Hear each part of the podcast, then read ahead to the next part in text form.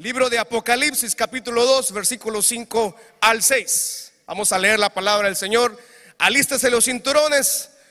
Recuerda, por tanto, de dónde has caído y arrepiéntete. Di al que está a su lado, arrepiéntase, hermano. Se le echa de ver que ya días no ora. Se le echa de ver que ya días no lee la Biblia. Y dígale, se le echa de ver que ya días no hay una le echa de ver. Dice, arrepiéntete y haz las primeras obras, pues si no, vendré pronto a ti. Y le dice Cristo glorificado a la iglesia de Éfeso en Apocalipsis.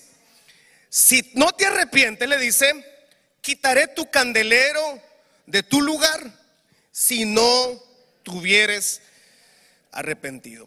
Esta mañana, iglesia, como toda mañana, necesitamos de la gloria del Señor. Alguien dice amén esta mañana. ¿Cuántos necesitamos de la gloria del Señor en esta mañana, hermanos? La gloria del Señor no se consigue en el mall, no se consigue en centros comerciales, no se consigue en universidades, no se consigue en los países del primer mundo, no se consigue en la maquila ni en la construcción, solo se consigue en la relación con el Padre Celestial. Cuando venimos a, Cristo nosotros encontramos una nueva vida. Cuando venimos a Cristo encontramos una nueva experiencia de vida. Pero en esa experiencia encontramos algo, dependencia del Señor. Alguien puede decir, pastor, pero mire, yo tengo que 30 años de ser evangélico, 40 años de ser evangélico. Es que la, la vida cristiana no se mide en los años, se mide en la dependencia que tenemos con el Señor. Alguien puede tener muchos años de experiencia, pero no de dependencia. Cuando estamos en Cristo, tenemos una dependencia total de Él. Y la vida cristiana se mide en lo que usted y yo libramos diariamente. Eh, la vida cristiana se mide por las cosas que vamos avanzando y cómo la gloria del Señor se va manifestando en nuestras vidas. Un corazón, conectado a Dios eh, tiene frutos que perduran. Un corazón desconectado de la presencia de Dios tiene frutos también, solo que sus frutos no van a perdurar. Juan capítulo 15, versículos 4 al 5 dice, permaneced en mí y yo en vosotros, como el pámpano no puede llevar fruto por sí mismo, si no permanece en la vid. Así tampoco vosotros, si no permanecéis en mí. Una rama de árbol de mango desconectado del palo de, mango, nunca va a tener mangos. Jamás de la vida. Necesita estar conectado al, al palo de mango. Y un palo de mango jamás va a tener sandías. Un palo de mango jamás va a tener naranja, va a tener mangos. Y dice el versículo 5, vamos, yo soy la vid, lo leemos por favor iglesia, 1, 2, 3, yo soy la vid, nosotros somos los pámpanos, el que permanece en mí y yo en él, este lleva, ¿cuánto dice? ¿Cuántos queremos tener mucho fruto, hermano? Vamos a ver. Frutos que perduren, no frutos que se arruinen a la mitad de semana. Dice lo, último, muy difícil eso, pero muy, muy real. Dice, porque separados de mí, separados del Señor, y nada es, nada. Claro, la gente logra conseguir mucho éxito en la vida, Muchas personas pueden conseguir mucho éxito. Y usted me dice, pastor, pero yo conozco gente exitosa y no tiene una vida con el Señor. Sí, pero sus frutos nunca van a perdurar. La diferencia es que nuestros frutos en Cristo sí van a perdurar. ¿Y cuáles son nuestros frutos? Nuestra casa, nuestra familia, nuestro hogar. Sus, sus, generaciones sean benditas y sus generaciones siempre estén conectadas con Cristo Jesús. Diga conmigo, mis generaciones sean benditas. Mis generaciones darán mucho fruto. Y, la pregunta para esta mañana, para todos, ¿a, quién estamos conectados? ¿Quién es la fuente de nuestra vida? ¿Y con quién tenemos comunión? Tres preguntas rápidamente. ¿Quién, ¿A quién estamos conectados? ¿Quién es nuestra fuente de vida? ¿Y con quién tenemos comunión? El cristianismo, eh, amada iglesia, se basa en el sacrificio de la cruz. El Evangelio no es una religión, es una relación producto del sacrificio del Cordero en la cruz del Calvario, su sangre derramada nos dio una oportunidad. Nadie en el mundo entrega una segunda oportunidad, nadie, nunca. pero Cristo a nosotros sí nos dio una segunda oportunidad. Cuando nos convertimos a Cristo es una decisión radical y eso cambia nuestra vida, nos trae luz a la vida, nos trae una esperanza, nos trae un propósito que antes no entendíamos ni comprendíamos. Incluso cuando venimos a Cristo, cuando venimos a su presencia, entendemos que aún los malos tiempos tenían un propósito en el Señor. Aún las malas decisiones que muchas veces tomamos en el Señor toman propósito, toma vida. Y eso se llama segunda oportunidad. La cruz del Calvario no es, no es algo religioso, no es algo que tiene una autoridad por sí misma. Tiene autoridad cuando la aceptamos en nosotros. Cuando nosotros aceptamos ese sacrificio de la cruz del Calvario, esa sangre nos da una segunda oportunidad. Y nosotros, todos los que estamos aquí, somos el resultado de la segunda oportunidad que Dios nos ha dado. Libro de Proverbios capítulo 4 versículo 18 dice, mas la senda de los justos es como la luz de la aurora, que va en aumento hasta que el día es. ¿Y, quién es un justo? Un justo es alguien que ha sido justificado. ¿Quién es ¿Qué es justificado? Es la sangre del cordero, es la cruz, nos da justificación. ¿Y qué es la justificación? Es alguien que ha sido declarado libre, que no tiene culpa. En Cristo encontramos que no tenemos culpa del pasado. En Cristo encontramos que el pasado no lo borra porque siempre queda ahí, ¿verdad? Esa experiencia de vida. Sin embargo, encontramos el pasado ya no nos controla. Nos controla la esperanza que es Cristo Jesús. Y la esperanza que usted y yo tenemos es una esperanza que no avergüenza. ¿Por qué? Porque estamos en la esperanza que es la cruz. Y la cruz no avergüenza jamás. Siempre que usted y yo ponemos nuestra esperanza en la cruz, nunca vamos a sentir vergüenza. Y Proverbio dice que la senda de los justos es como la luz de la aurora. Si, si usted es de los que se madrugan en la mañana por trabajo o porque le gusta o por ejercicios, pues disfrute un poco del amanecer, ¿verdad? Que va de acuerdo al sol de la mañanita. Creo que está amaneciendo 5.20, 5.25 creo. Va amaneciendo y la luz de la aurora. Pero dice el proverbista que eh, simula la vida del justo es como esa como la luz de la mañana, va de a poco, es algo progresivo. La justificación tiene tres grandes etapas. Número uno es una posicional, número dos es progresiva y número tres es eterna. Son tres grandes etapas que el cristiano vive. O sea, la vida del cristiano no se, no se mide por cuántos años está en el Señor. No se mide por cuántos años es miembro de una iglesia. No se mide por cuántos años usted ha servido en una congregación. Se mide por estas tres grandes etapas. Número uno es posicional. Número dos es progresiva. Y número tres es eterna. ¿Por qué es posicional? Romanos capítulo 3, versículo 22 al 24 dice, la justicia de Dios por medio de la fe en Jesucristo para todos los que creen en Él, porque no hay diferencia, dice. Por cuanto todo dice, lo leemos por favor, uno, dos, tres, por cuanto todos y están, dice. O sea, el pecado que provoca nos destituye de la gloria de Dios, pero Cristo mm, sí nos hizo aceptos y nos pone bajo la gloria del Señor. Lo que usted está viviendo es el resultado de la gloria del Señor. Esta mañana usted se levantó, usted tuvo una casa, un hogar, una cama, un vehículo, eh, combustible está caro, pero por lo menos con un galón llegó aquí, ¿verdad? Pero la gloria del Señor nos trajo esta mañana acá. Estábamos destituidos, no teníamos acceso a esa gloria. Y pero cuando venimos a Él, la cruz del Calvario, le aceptamos, lo reconocemos con nuestro Salvador, entonces ahora vivimos bajo la gloria del Señor. ¿Cuántos están viviendo bajo esa gloria del Señor esta mañana? Versículo 24 dice, de ese mismo Romanos 3, siendo justificados, ¿qué dice? De manera gratis. ¿A cuánto le gustan las cosas gratis aquí? Ah, ok. Fíjese que por la salvación no hay que pagar nada. Es una decisión por la salvación es una decisión personal que nadie puede obligarlo a usted. Es de mera, de, mera decisión personal. Mediante la redención que es en Cristo Jesús.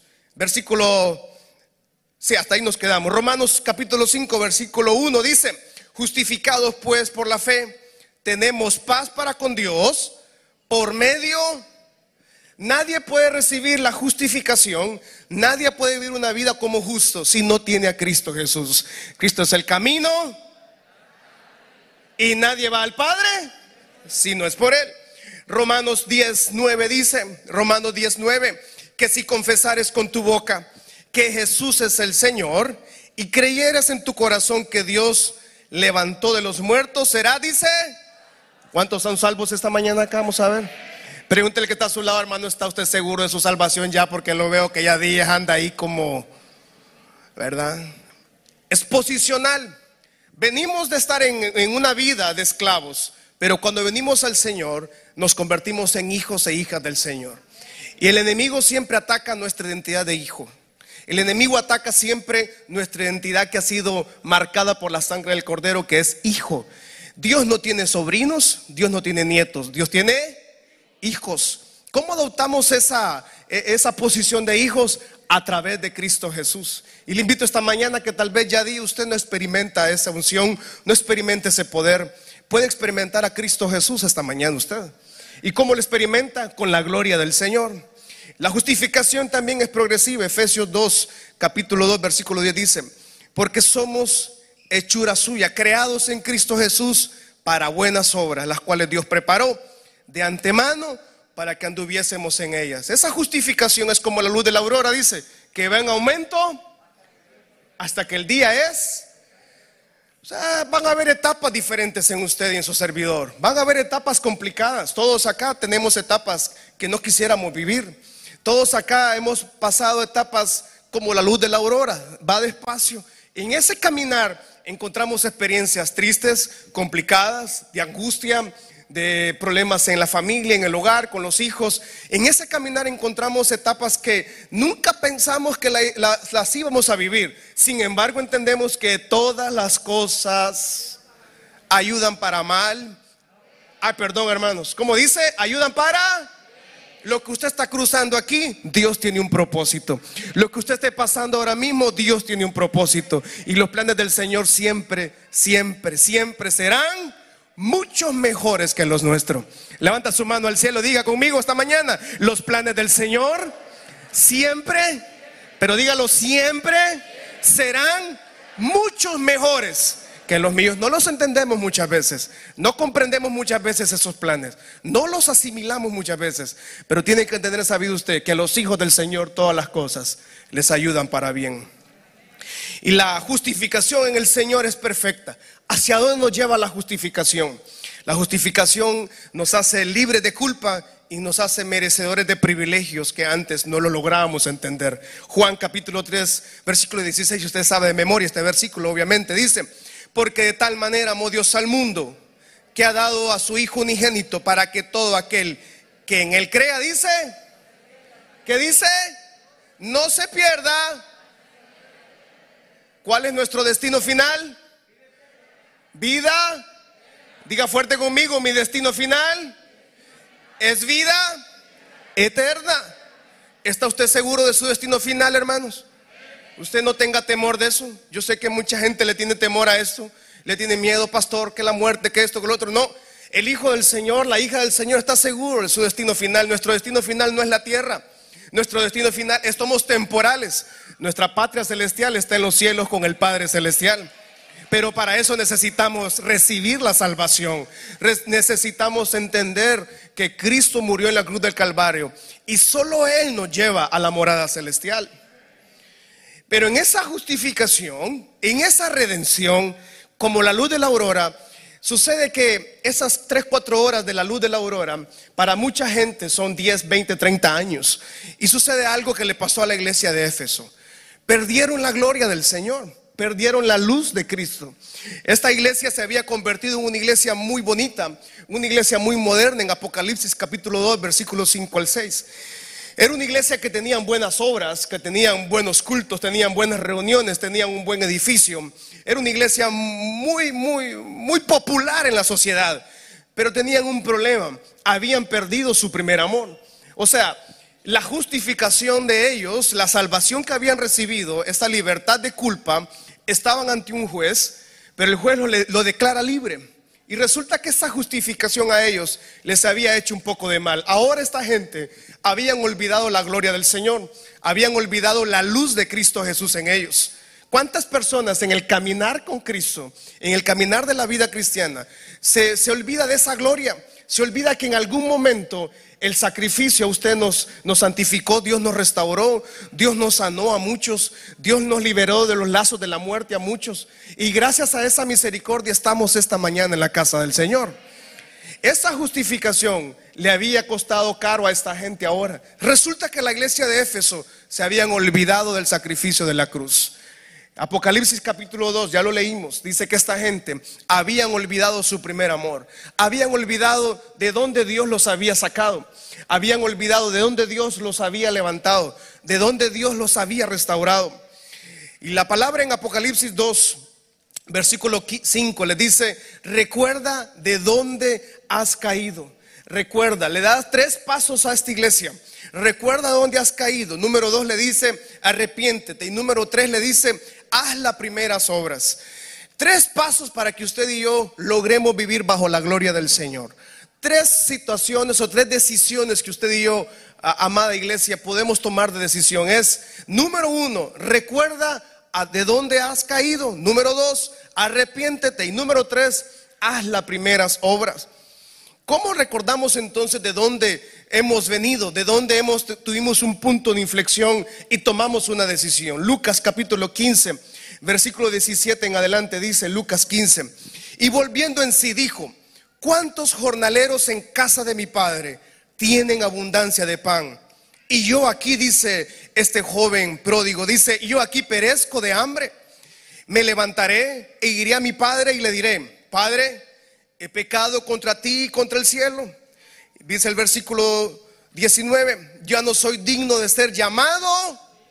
¿Qué es lo que el enemigo ataca en nosotros? La identidad de hijo.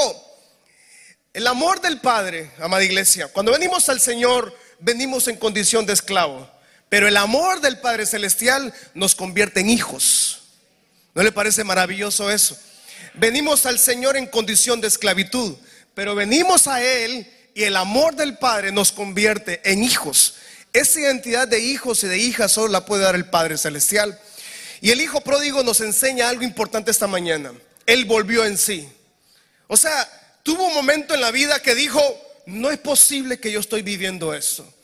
E-, él había disfrutado la vida, había gozado, había living la vida loca, ¿verdad? La había, la había pasado bien. Pero este jovencito en un momento dijo, esto no es lo que Dios tiene para mí volvió en sí. Y en la vida muchas veces nos toca llegar a ese momento en que decimos, tengo que volver en sí. La misma vida golpea tanto al ser humano que llega un momento en que tal vez ya no hay un punto de no retorno, pero venimos al Señor y ese punto de no retorno se convierte, en segunda oportunidad para nosotros. Este, este joven dijo, ya no soy digno de ser llamado hijo. Las circunstancias de la vida nos roban algo que se llama la identidad en el Señor. Usted es un hijo, una hija del Señor y tiene herencia en Cristo. Usted tiene herencia en la tierra, tiene acceso a vivir en abundancia, tiene acceso a vivir en la paz de Cristo Jesús. Volvió en sí, dice. ¿De dónde has caído? Le dicen a la iglesia de Éfeso. Recuerda dónde fue que dejaste tu relación, dónde fue que dejamos esos principios de las primeras obras, esos principios de la vida cristiana. No es una religión, no se trata de 10 pasos para la religión, se trata de tener una relación con el poder de Dios. Este joven entonces dice, ¿cómo es posible que llegue hasta acá? ¿Qué momento, qué decisión lo llevó a él a vivir lejos de la voluntad del Padre? Para todos nosotros, amada iglesia, la pregunta sería, ¿qué cosas nos han llevado? ¿Qué circunstancia nos llevó a apagar ese fuego? ¿Qué circunstancia nos llevó a sentir esa, esa tristeza, esa ansiedad? ¿Qué cosas están pasando en su vida? que lo están llevando a vivir en un estrés, en un momento de mucha dificultad emocional tal vez en su vida. Pero tiene que saber que todo lo que está sucediendo, Dios está obrando para bien en su vida. Usted no va a terminar mal, usted va a terminar bien, usted va a terminar bendecido, su casa va a ser bendecida. Alguien dice amén esta mañana, su hogar va a ser bendecido, sus hijos van a ser bendecidos. Alguien dice gloria a Dios en esta mañana. Y, pero el enemigo trata de hacernos ver que vamos a terminar mal. Y no, el hijo pródigo estaba muy mal, él había tomado muy malas decisiones, pero él volvió en sí. ¿Cómo volvemos en sí? Es por el Espíritu Santo. El Espíritu Santo nos hace recordar que no, no, nuestra condición no es esa. El Espíritu Santo nos hace recordar que nuestra condición no es de esclavo, que nuestra condición es de ser hijos a hija de Dios. Y muchas veces las circunstancias que usted esté cruzando le hacen pensar que usted es un esclavo, le hacen pensar que todo le va a ir mal. No, usted es un hijo del Señor, una hija del Señor. Sucedió algo con el hijo pródigo. El hijo pródigo dice que regresa a casa del padre. Y cuando regresa a casa del padre dice que el papá de él lo abrazó. ¿Cuántos somos padres o cuántos son madres de familia aquí? Levánteme la mano todos los que somos padres. Cuando usted abraza a su hijo, si su hijo anda sudado y no se ha bañado en 10 días, ¿usted rechaza ese abrazo? No. Su hijo anda todo sucio, todo lleno de comida a sus manos. ¿Y los padres qué hacemos? Lo abrazamos. ¿Qué hizo el hijo, el papá del hijo pródigo cuando vio a su hijo maloliente? ¿Qué hizo Cristo cuando venimos a Él? El abrazo del Padre siempre tiene amor, misericordia. ¿Cuántos han recibido ese abrazo del Padre Celestial en su vida? Nunca su condición, nunca, nunca nuestra condición hace que nuestro Padre Celestial nos ahuyente a nosotros. Nunca nuestra condición de, pecado, condición de cómo estemos, el Padre Celestial nunca nos va a despreciar. Él tiene, el Dios es un Dios de amor. Es un Dios de justicia, claro. Es un Dios de juicio también. Pero en Dios siempre encontramos algo. Es segunda oportunidad. ¿En qué condición está usted esta mañana? No sé. Pero sépalo que el hijo pródigo andaba muy mal. Y usted yo creo que no está como el hijo pródigo, tal vez. O tal vez está igual o peor que él. Pero los brazos del Padre siempre tienen espacio para todos nosotros. Levante su mano al cielo diga conmigo, el abrazo del Padre llena mi vida, llena mi hogar y llena mis generaciones. Número dos dice arrepiéntete. ¿Qué es arrepentimiento, hermano? Arrepentimiento es un cambio de pensar. En Cristo encontramos algo. Es en cambio de mentalidad. Cambio de ver las cosas diferentes. El pecado no nos hace ver las cosas diferentes. El pecado más bien nos acostumbra a ver las cosas de manera incorrecta, de, manera, de un enfoque distinto. Una vida apagada en el Espíritu Santo es una vida que se acostumbra a vivir en el pecado. Es una vida que se acostumbra a vivir en las malas decisiones. Y por eso Cristo glorificado le dice a esta iglesia, es tiempo de que se arrepientan. Cuando le dice que se arrepientan, no le dice eso a los nuevos miembros, le dice a los viejos miembros que se arrepientan. O sea que había membresía ahí de muchos años que no se habían arrepentido. Tal vez se habían convertido, pero no se habían arrepentido. En el Señor encontramos una vida cristiana de un continuo arrepentimiento, de una continua, de venimos al Señor al altar a buscar gracia del Señor, a buscar su bendición. Pero eso se llama arrepentimiento. Todos los días. Usted, ay, pastor, es que hoy hablé mal del pastor.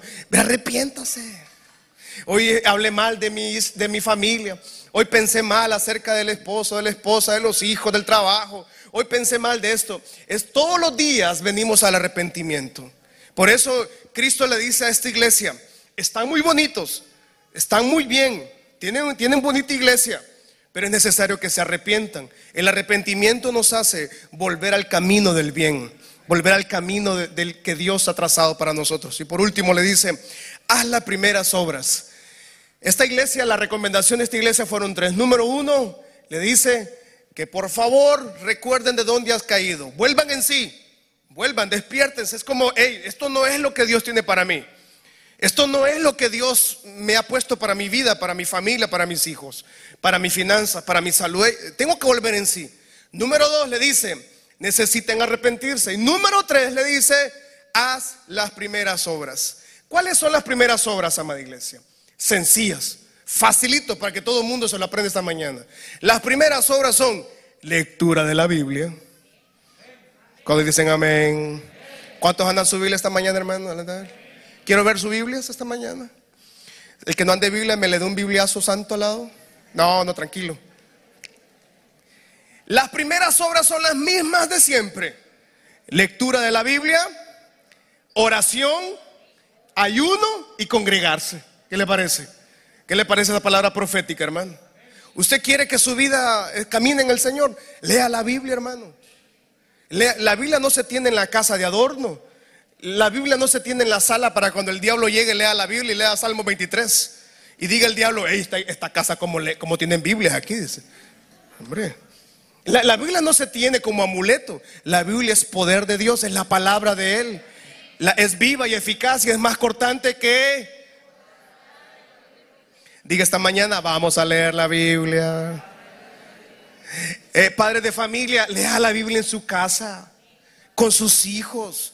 Que sus hijas escuchen, que sus hijos escuchen leer la Biblia. Lea la palabra del Señor. Yo tengo mi Biblia, ya sé, yo le he mostrado mi Biblia, usted tiene unos 20 años de estar conmigo esa Biblia, ya tiene muchos años conmigo. Y yo siempre ando una mochila de mi trabajo donde ando todos mis documentos, mis, mis libretas, mis mensajes. Y ando siempre mi Biblia, una Biblia muy grande, ¿verdad? Es una Biblia de estudio. Pero esa Biblia ya tiene muchos años conmigo. Eh, ha, ha, estado por todos lados. Pero yo no lo ando de amuleto, hermano, lo ando para que sea la palabra del Señor en mi vida todos los días. Si usted un día tiene un día difícil, abra la Biblia. Ahí le va a salir Apocalipsis 2.4, le va a decir, arrepiéntete, le va a salir. ¿Verdad? Lea la palabra del Señor. Matrimonios que están acá, lea la Biblia en la casa del Señor, en su hogar, en la mañana, en la tarde, con sus hijos. Ponga a sus hijos a leerla. Mientras pueda, obviamente, va a llegar una edad en que ya no va a poder. Pero usted mientras pueda hacerlo, hágalo. Ande siempre la Biblia. Ande una Biblia en su casa. Tenga una Biblia en su vehículo, en su, en su, ande con la Biblia. Y usted me dice, pastor, es que ya no está de moda. Es que la Biblia no es una moda, hermano. La Biblia es la palabra del Señor. Qué bueno que se acostumbre usted a andar su Biblia todos los días. Dice amén. Y quien no ande Biblia, hermano, dígame, le voy a regalar una. Para que traiga la Biblia a la casa del Señor. Porque si no, hermano, le vamos a dar bibliazos todas las semanas, todos los domingos. Yo sé que está como pasado de moda hablar de esto, pero la palabra del Señor no es una moda, es un estilo de vida. Número dos, haz las primeras obras, orar. Diga el que está a su lado, hermano, ya día se le ve que no ora. Oración. Yo no he visto a nadie que le haya hecho daño orar. Yo no he visto a nadie que, se le, que, le, que le haya ido mal en la vida por andar orando. Pero sí he visto a mucha gente que le fue muy mal por no. Ore el Señor, ore en la casa. La, la, oración no es el 911 que se usa solo para emergencias, ¿verdad? No es para cuando me está yendo mal, es todos los días, es un estilo de vida. En el carro, en el vehículo, en el rapidito, en el taxi, en la maquila, en la empresa, en el avión, donde quiera que usted está, usted puede orar al Señor. Todos los días, en la familia, en el hogar, en la cocina cuando esté haciendo las tortillas con quesillo, ahí está orando usted. Cuando se está peleando con sus hijos, ahí está orando también. Dice amén. Y por último, la, vida cristiana también es el gozo de la salvación. Mucha gente en el caminar de la justificación, que es progresiva, se olvida de algo, que es el gozo de la salvación. Se olvida cuando fue libertado. No, ya no hay gozo, no hay alegría. Las circunstancias de la vida siempre tratan de apagar el gozo de la salvación. Quiero que terminemos con 1 Samuel, capítulo 2, versículo 28 al 30. Dice la palabra del Señor en 1 Samuel 2, 28 en adelante. Dice, y yo le escogí por mi sacerdote entre todas las tribus de Israel, para que ofreciese sobre mi altar y quemase incienso, y llevase fod delante de mí, y di a la casa de tu padre todas las ofrendas de los hijos de Israel ¿Por qué habéis hollado mis sacrificios, mis ofrendas que yo mandé ofrecer en el tabernáculo y has honrado a tus hijos más que a mí, engordando de lo principal de todas las ofrendas de mi pueblo Israel? Por tanto, Jehová, el Dios de Israel, dice, yo había dicho que tu casa y la casa de tu padre andarían delante de mí perpetuamente. Mas ahora ha dicho Jehová, nunca yo tal haga porque yo honraré a los que me honran y los que me desprecian serán tenidos en poco. Dice la palabra del Señor que Él honra. ¿Cuántos queremos recibir honra de parte del Señor, hermanos? Porque podemos recibir honra de la, de la gente, eh, podemos recibir honra del, del jefe de trabajo, del empresariado, qué sé yo. Pero qué bueno recibir honra de parte del Señor. Este año usted experimente esa honra del Señor. Esa honra del Señor es resultado de tener una vida bajo la gloria del Señor. Y es, hay una historia muy triste para lograr concluir esta mañana. Eh, es en Israel, pasó en Israel esta historia. Israel estaba viviendo el sacerdocio. Todavía no había llegado la temporada de, de, reyes en Israel. Porque en Primera Samuel están apenas saliendo de la temporada que, de haber conquistado tierra. Y, resulta que están, están viviendo bajo una etapa diferente, ¿no? Eh, están el sacerdocio, el sacerdote tenía dos hijos, uno se llamaba Ofni el otro se llamaba Fines. Y estos dos hijos de este sacerdote hacían lo que les, les pegaba la regalada gana, ¿no? Vivían su vida de acuerdo a sus preceptos, a sus principios, vivían de acuerdo su, su, vida de acuerdo a lo que cada día les daba la, la vida, ¿no? El, el papá de él tenía problemas, don Elí, el sacerdote. Dice que nunca los confrontó. Eh, y no hay, peor no hay peor situación en la vida, en la familia. Lo que no se confronta casi nunca se arregla. ¿ah? Y es necesario confrontarnos muchas veces. Es necesario entender, para volver en sí hay que confrontarse. El hijo pródigo volvió en sí después de él mismo autoconfrontarse, ¿no? Y este señor tenía dos hijos que hacían muy mal a la casa del Señor.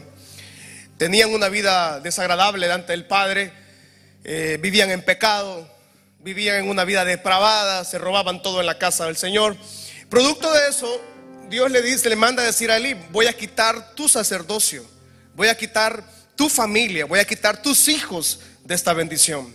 Producto de haber menospreciado la gloria del Señor. Porque dice, porque yo honraré a los que me honran y los que me desprecian será tenido en poco. ¿Qué es una persona que desprecia? Es una persona que toma por hecho, da por sentado o ignora la presencia del Señor.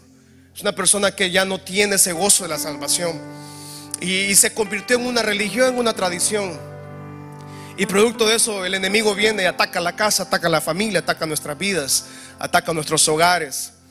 Y, y viene una temporada difícil de certidumbre, ansiedad, temor, miedo. Y así le pasó a Eli. Sus decisiones llevaron a traer una tragedia a la casa. Muchas decisiones nuestras nosotros no las vamos a sufrir las consecuencias. Muchas decisiones malas nuestras las vienen a, lastimosamente, las vienen a sufrir nuestras generaciones. Así pasó con este hombre, porque menospreció la gloria del Señor, menospreció la unción del Señor, menospreció el sacrificio que Dios había hecho por ellos, trayéndoles a una tierra que fluía leche y miel, a una tierra de bendición, a una tierra que conquistaron ellos, algo nuevo, venían de menos a más.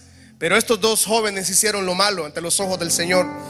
El versículo 34 de ese mismo 2 dice, versículo 34 dice, y te será por señal esto que acontecerá a tus dos hijos, Ofni y Fines. Ambos morirán, dice, en un solo día. Primera Samuel capítulo 4 versículos 1 en adelante. Eh, no puedo leer toda la historia por tiempo, pero resulta que Israel comenzó una guerra contra los filisteos. Y los filisteos eh, vencieron. Dios estaba dándoles una lección a Israel. Y perdieron muchos hombres en la primera batalla. Y los israelitas dicen, vamos a traer el arca del pacto. La gente trajo el arca del pacto como amuleto, ¿verdad? Pensaron que traer el arca del pacto, pensaron ellos que les iba a traer bendición.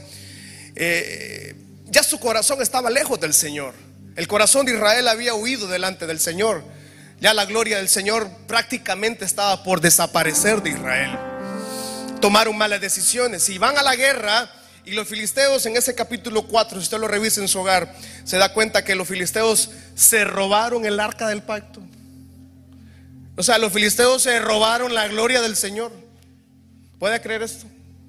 Lo que les había costado por generaciones a Israel, los filisteos vinieron y por culpa de estos dos señores y de por culpa del señor Elí, se robaron la gloria del Señor.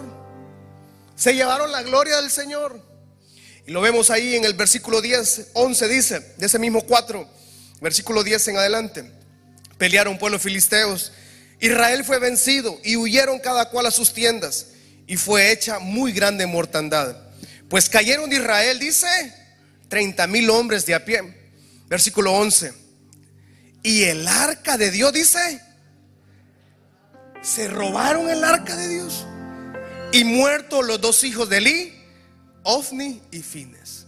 Se robaron el arca del Señor. Versículo 16 dice, de ese mismo 4, y dijo pues aquel hombre a Elí, el sacerdote, yo vengo de la batalla, Elí, escapé hoy del combate. Y Elí dijo, ¿y qué pasó? ¿Qué, ¿Qué, sucedió? Versículo 17 dice, y el mensajero respondió diciendo, Israel huyó delante de los filisteos y también fue hecha gran mortandad en el pueblo. Y no solo eso, también tus dos hijos fueron muertos. Y el arca de Dios ha sido... ¿Y qué el arca de Dios que representaba? la gloria de Dios representada en Israel. Versículo 18. Aconteció que cuando él hizo mención del arca de Dios, Elí, sacerdote, cayó, se desnucó y murió. Había juzgado a Israel por 40 años. Versículo 19 dice. Versículo 19. Y su nuera, la mujer de Fines, que estaba embarazada, cercana a dar a luz, oyendo el rumor que el arca de Dios había sido tomada y que su suegro y su marido habían muerto, se inclinó y dio a luz, porque le sobrevinieron, dice, sus dolores de repente. Y al tiempo que moría, o sea, la mujer está dando a luz y está también muriendo, ¿no? Falleciendo lastimosamente. Y, las parteras que estaban con, con la señora le dicen, no tengas temor, has dado a luz un hijo. Pero la señora no respondió y no dijo nada. O sea, la señora estaba falleciendo y no quiso decir nada. Ni el nacimiento de su hijo le motivó. Versículo 21 dice, y llamó al niño, dice, ¿cómo dice? Y llamó al niño y acabó diciendo, traspasada es la gloria de Israel por haber sido tomada el arca de Dios por la muerte de su suegro y de su marido. Versículo 22 dice, dijo pues, lo leemos por favor, 1, 2, 3, traspasada es la gloria de Israel porque ha sido tomada. Uno de los eventos más tristes de Israel es este. En todo el Antiguo Testamento tiene muchas eh, temporadas tristes.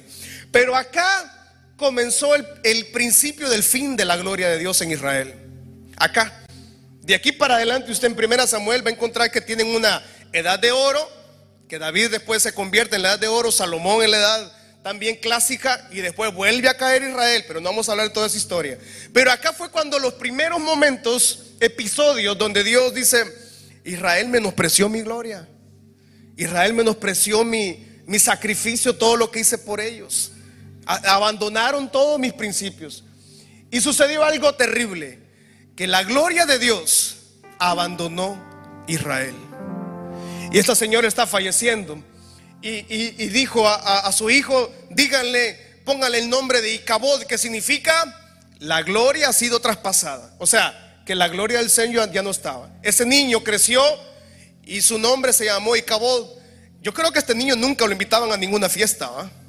Nadie quería el niño Icabod porque este niño representaba el episodio más triste de Israel, donde la gloria de Dios se había ido de ese lugar. A nosotros nos puede pasar igual muchas veces.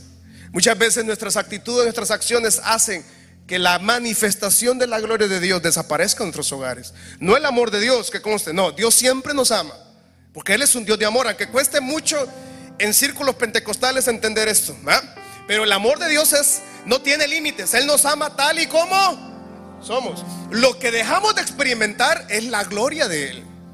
Lo que dejamos de ver en nuestra familia es la gloria reposada en nuestros hogares. Israel le pasó esto. Su gloria, la gloria de Dios abandonó. Amada familia, familia Michalón, que nunca la gloria de Dios abandone su hogar.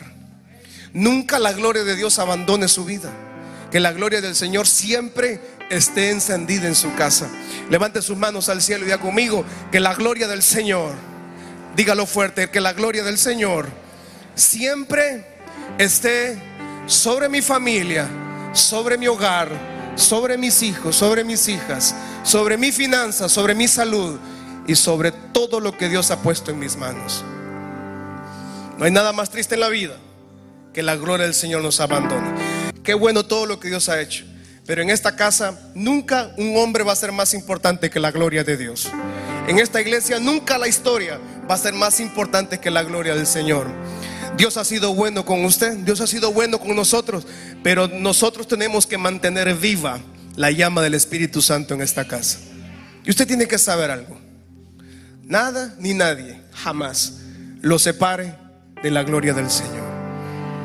Ni las circunstancias, ni las angustias ni las malas noticias, ni todo lo malo que el enemigo pueda traernos. Nada lo aparta del amor del Señor. Nuestra vista siempre en Cristo Jesús. Nuestra vista siempre puesta en el autor y consumador de la fe. Que la gloria del Señor cubra su vida. Que la gloria del Señor cubra a sus hijos. A usted no lo cubre los problemas, a usted no lo cubre todas las malas. No, nada de lo que el enemigo ha traído a su vida lo cubre. A usted y a mí nos cubre la gloria del Señor.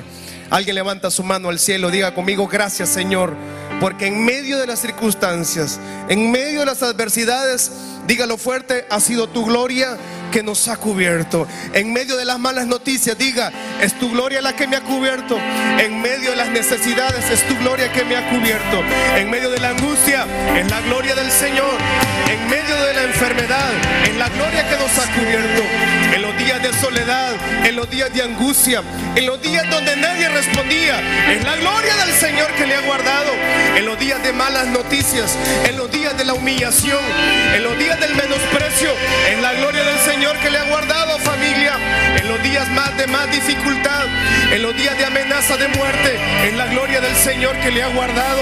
Hemos llegado hasta acá, es por la misericordia del Señor. Hemos llegado hasta esta mañana, es porque la gloria del Padre nos ha guardado. Dígalo fuerte en esta mañana, es la gloria del Señor. Alguien tiene que decirlo fuerte, es la gloria del Señor que me guarda, que me protege, que me bendice en esta mañana. Esta mañana el Padre le recuerda que es su gloria que le ha guardado, que le ha protegido. A alguien Dios esta mañana le recuerda que Él es su Padre y que nadie le puede arrebatar de su mano.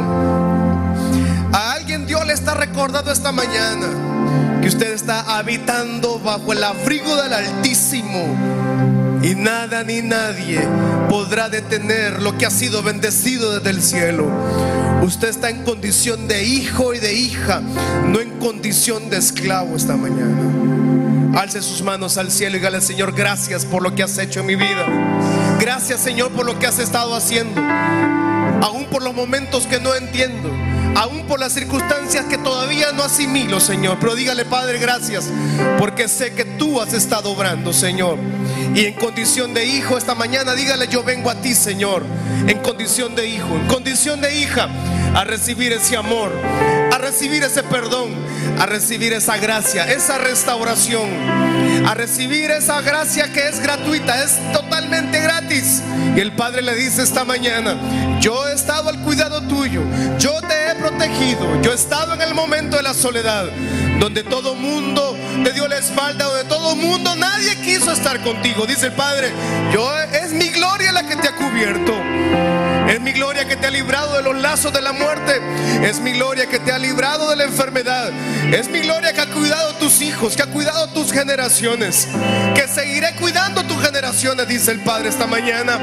A alguien Dios le recuerda que Él ha estado y estará en control. Desde el vientre de tu madre he sido, has sido bendecido, dice el Señor. Te he cuidado, te he protegido. He estado contigo los lazos de la muerte los he quitado. Los lazos del fracaso los he quitado. Eres mi hijo. Es mi gloria que ha sido depositada en tu casa. Diga al, Padre en esta mañana, Señor, que tu gloria nunca nos abandone. Que tu gloria nunca deje mi casa. Dígale que tu gloria siempre habite en mi vida. Que tu gloria siempre habite en mi familia, en mi hogar, en mis hijos, en mis hijas. Que tu gloria siempre habite en mis generaciones.